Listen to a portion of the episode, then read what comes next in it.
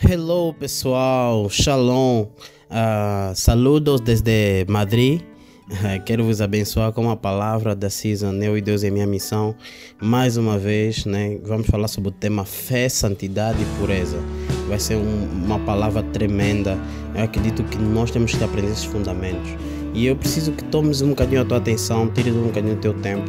Talvez estenda-se um bocadinho a palavra, mas uh, prometo ser breve e conciso. Na verdade, vamos falar sobre esse tema porque mais na frente nós precisamos uh, nos aprofundar nesta palavra e por isso uh, creio que isso será uma bênção para a tua vida. Deus te abençoe e que tenhas um tempo prazeroso ao ouvir a palavra de Deus.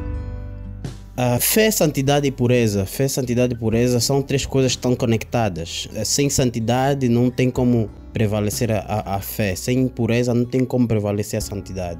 No entanto, vou começar a falar sobre fé. Fé é o firme fundamento das coisas que não se veem, mas se esperam, né? A prova das coisas que não se veem. Na verdade, eh, vou falar um bocadinho de Hebreus 11 e Hebreus 12. Na verdade, esses dois textos vão falar de fé, santidade e pureza. Hebreus 11, 6 e Hebreus 12, no versículo 12 a 14, vai falar de, de santidade e pureza. Então, é, eu quero falar sobre fé é o fundamento, mas sobre este fundamento precisa se construir uma vida. Né? Nós, quando temos fé, nós acreditamos em algo, nós construímos uma vida a partir disso. Mas a verdade é que tudo que nós construímos precisa de pilares. Né? E essa vida ela necessita de pilares sobre esse fundamento. Né? E sem esses pilares, a fé é infrutífera, sem proveito, né? não tem significado algum. Então, esses pilares na nossa vida são as nossas obras. Na verdade, a Bíblia vai falar sobre isso em Tiago 2, que a fé sem obras ela é morta em si mesmo. No entanto, nós podemos por mais dizer que não, nós temos fé, nós acreditamos em algo. Se nós não testificamos isso com obras, isso na verdade vai ser infrutífero, vai ser sem fundamento. É uma palavra que, que vem também de fides, que fala de fidelidade, e fidelidade fala de confiança. Né? né? A Bíblia também fala sobre isso. Confia no Senhor de todo o teu coração e não distribui no teu próprio entendimento. Né? Nós só somos fiéis para quem confiamos, na verdade. Por exemplo, você não vai entregar as tuas chaves de casa, as tuas chaves de carro para qualquer pessoa. Você não entrega teus filhos a qualquer pessoa, nas mãos de qualquer pessoa. Né? No entanto, eu quero falar sobre as obras. Né? As obras elas, elas não nos salvam diante de Deus, mas não se trata de do bem que nós apenas fazemos, mas sim se trata da confiança que temos em Deus, a confiança nele, né? Por fato de nós confiarmos em Deus, nós então vamos viver uma vida eh, direcionada para Ele, confiando e realmente andando com Ele nos fundamentando nele. Ter fé é você não ter garantias nenhuma do futuro, mas ainda assim entrar confiando no que Deus disse e prometeu em tua direção. Então, todos nós temos fé, na verdade, todo homem tem fé. O problema é, é onde aplicam, na verdade. Essa confiança, essa fidelidade, eles aplicam qualquer coisa. As pessoas acreditam nas pessoas, nos fenômenos e muitas outras coisas. Nada errado com isso. Né? Na verdade, as pessoas têm direito de acreditar no que quiserem. Mas o essencial mesmo é acreditar em Deus. Porque é importante que quem se achega nele creia que ele existe, como diz a Bíblia em Hebreus 11. Sem fé é impossível agradar-lhe. Né? Então, nós vamos crer nele para poder agradar a ele. Então, quando confiamos em Deus, nossa fé está firmada nele. As nossas obras estão baseadas não na nossa própria força ou no nosso próprio entendimento, mas sim na obra que ele já consumou. Né? Deus fez muitas boas obras. João 3,16 fala que ele morreu para nos dar vida abundante. Colossenses 1 fala que ele nos tirou das trevas para a luz. É, João 1,12 fala que ele nos tornou filhos de Deus. É, ter fé nos levará a crer na obra que ele fez. Né? E quanto mais olhamos para ele e para a obra que ele fez em nós, mais o amamos. Então, agora que nós o amamos, por amarmos Jesus, faremos as mesmas obras que ele fez porque ele se torna a razão do nosso viver. Né? A Bíblia diz em Atos 17 que nele vivemos, existimos e nos movemos. Né? Tudo que nós vamos fazer vai ser por causa do amor que temos por Ele. Por isso, se somos dele, agora temos que ser como Ele é, parecidos com Ele, parecidos com Jesus. A Bíblia vai falando aquele que está nele deve andar como Ele andou. 1 João 2,6. A Bíblia vai falando também que devemos andar nele, arraigados nele, sobreedificados nele e confirmados na fé. Então, vivendo isso, nós estaremos claramente a caminhar para um estilo de vida. Como a Bíblia diz, o justo viverá pela fé. Abacuque 2, versículo 4 fala isso. O justo viverá pela fé. Então, agora eu quero falar sobre santidade. A fé, nós vamos agora acreditar em algo, mas agora nós precisamos preservar isso, preservar essa fé. Então, Hebreus 12 a seguir vai falar sobre isso. Portanto, levantai mãos cansadas e joelhos desconjuntados, não é? E fazei veredas direitas aos vossos pés. E vai dizendo que segui a paz com todos e a santificação sem a qual ninguém verá a Deus. Então, eu quero falar sobre isso. Santificação, ela vai ser o processo que vai nos levar à santidade, que vai nos testificar o nosso estilo de vida por causa da fé que temos em Deus. Mas, sendo que temos fé, então precisamos permanecer firmes nela firme nessa fé. E sua santificação nos faz prevalecer na fé que temos em Deus. A questão é, afinal, o que é ser santo? Como ser santo, na verdade? Na verdade, ser santo não é ser alguém inocente, que não faz nada. Tivemos a ideia errada que aquele que deixa de, de fazer muita coisa, deixa de beber, deixa de comer tal, deixa de fazer aquilo. Não, ser santo não é isso. Ser santo é ser separado para Deus, para um propósito, separado para Deus. A Bíblia nos chama santos o tempo todo. 1 Pedro 2 fala sobre isso, que nós somos sacerdote real e nação santa. Nós somos separados de Deus, escolhidos por Deus. Então, ou seja, o que é ser santo afinal de contas? É quando tudo que nos é lícito escolhemos não, não fazer algumas coisas por causa do amor que temos por Deus.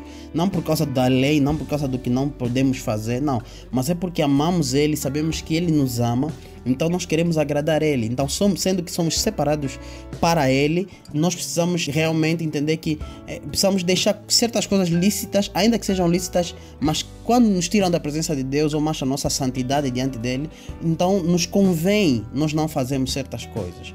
Né? Então, santificação é que vai nos preservar para que nós não sejamos contaminados pelo pecado. É somente isso. Então, tudo aquilo que nos leva a pecar, nós deixamos, nós deixamos de parte. Ou seja, damos uma tolerância zero a essas coisas. Né? Na verdade, não se trata apenas de salvação. A santificação, quando a Bíblia fala sobre isso, sem santificação não veremos a Deus.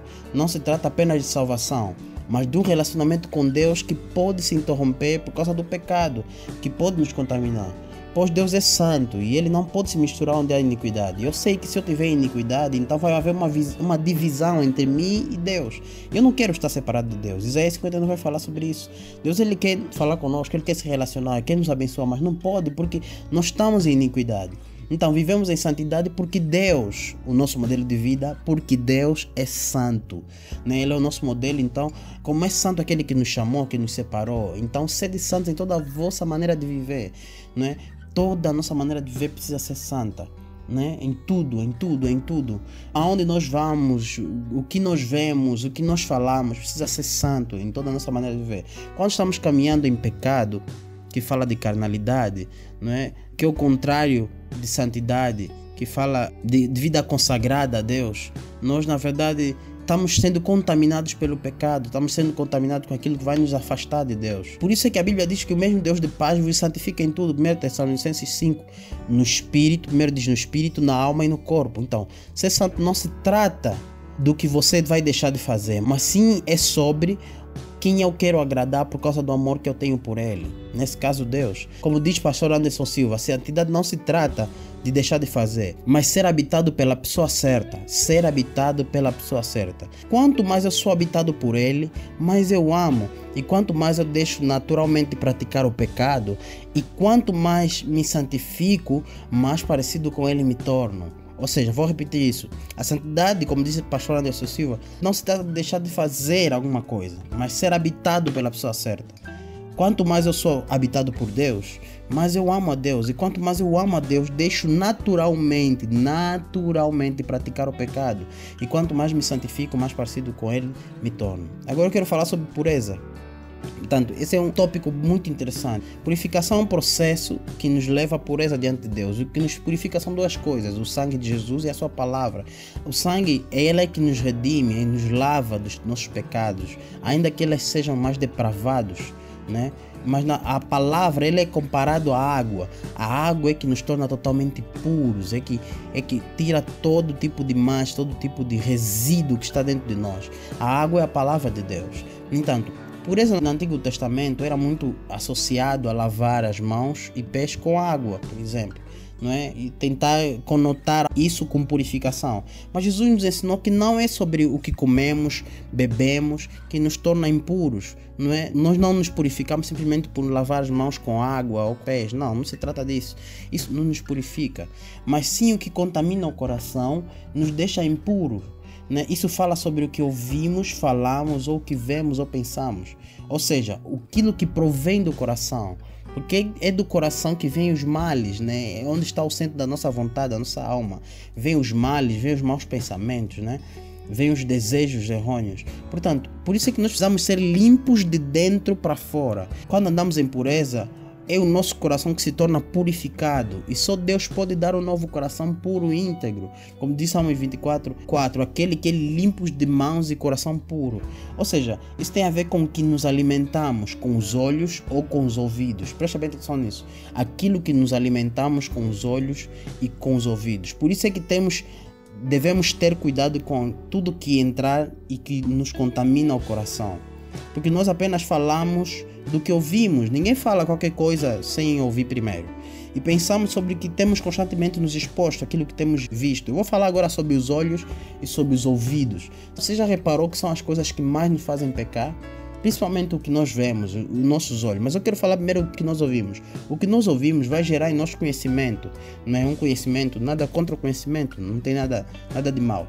Esse conhecimento pode nos fazer perder a inocência sobre um dado assunto, fazendo com que nós percamos o pudor sobre ouvir certas coisas que não edificam, que não agradam a Deus. E estas podem gerar palavras torpes, palavras de desonras ou palavras de, de maldição. E quanto mais eu ouço essas coisas, se tornará aquilo que eu mais falarei. Então, vou repetir, quanto mais eu ouço essas coisas, se tornará aquilo que eu mais falarei, né? Será o meu centro de conversa, né? Todo, toda hora eu vou falar sobre isso. Então, temos que ter cuidado com os sons, né? Os sons, o que nós ouvimos e de quem ouvimos. Na verdade, músicas, ideias, pensamentos, palavras, palestras, conversas, pessoas que nós ouvimos. Temos que ter cuidado com tudo isso. Isso é muito sagrado. Porque a fé, diz a Bíblia, vem pelo ouvir a palavra de Deus, ouvir.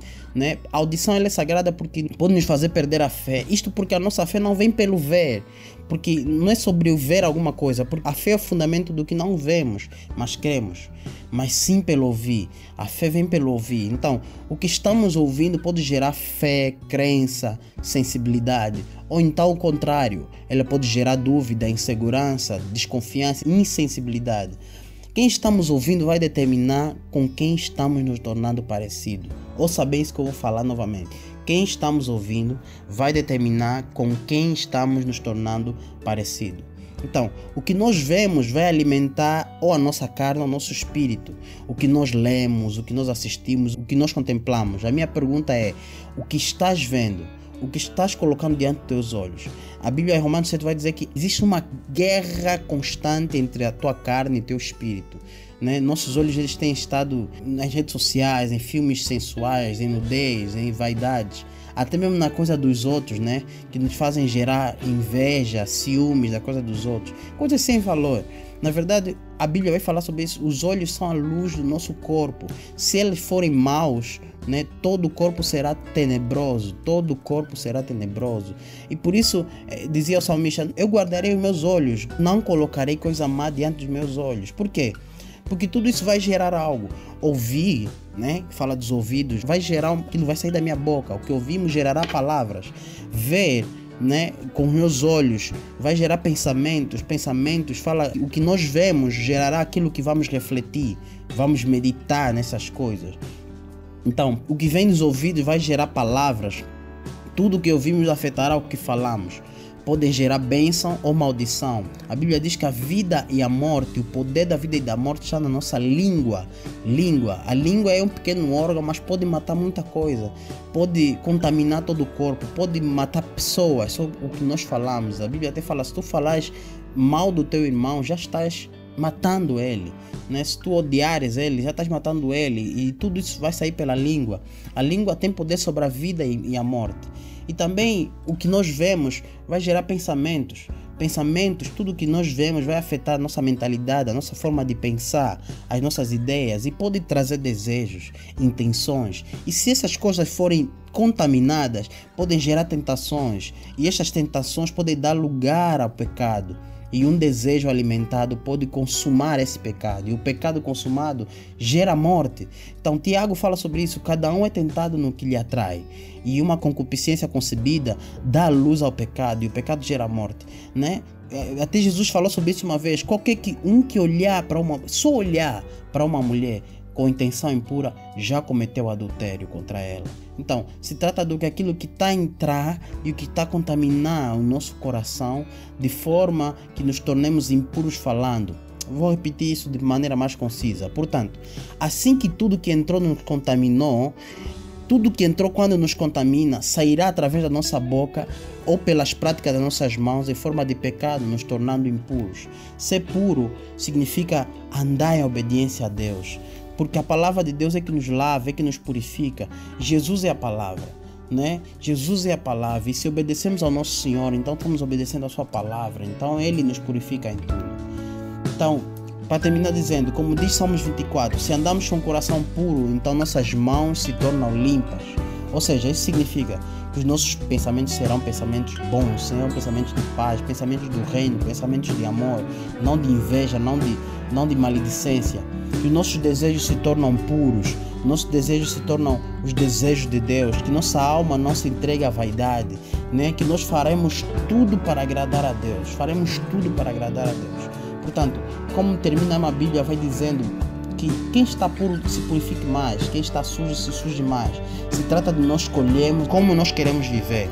E, portanto, nossa fé vai nos fazer andar em amor e em perfeição falando bênção através da nossa boca e praticando boas obras por causa do galardoador das nossas almas. Não, não por causa do galardão, mas por causa do galardoador das nossas almas, porque somos separados para Deus, ou seja, somos santos e andamos purificados no sangue e na água, ou seja, na palavra de Deus. Portanto, que andemos em fé, santidade e pureza. Que a fé seja sustentada pela santidade, que a santidade seja sustentada pela pureza que nós andemos para agradar Deus. Deus te abençoe. Shalom. Deus te bendiga.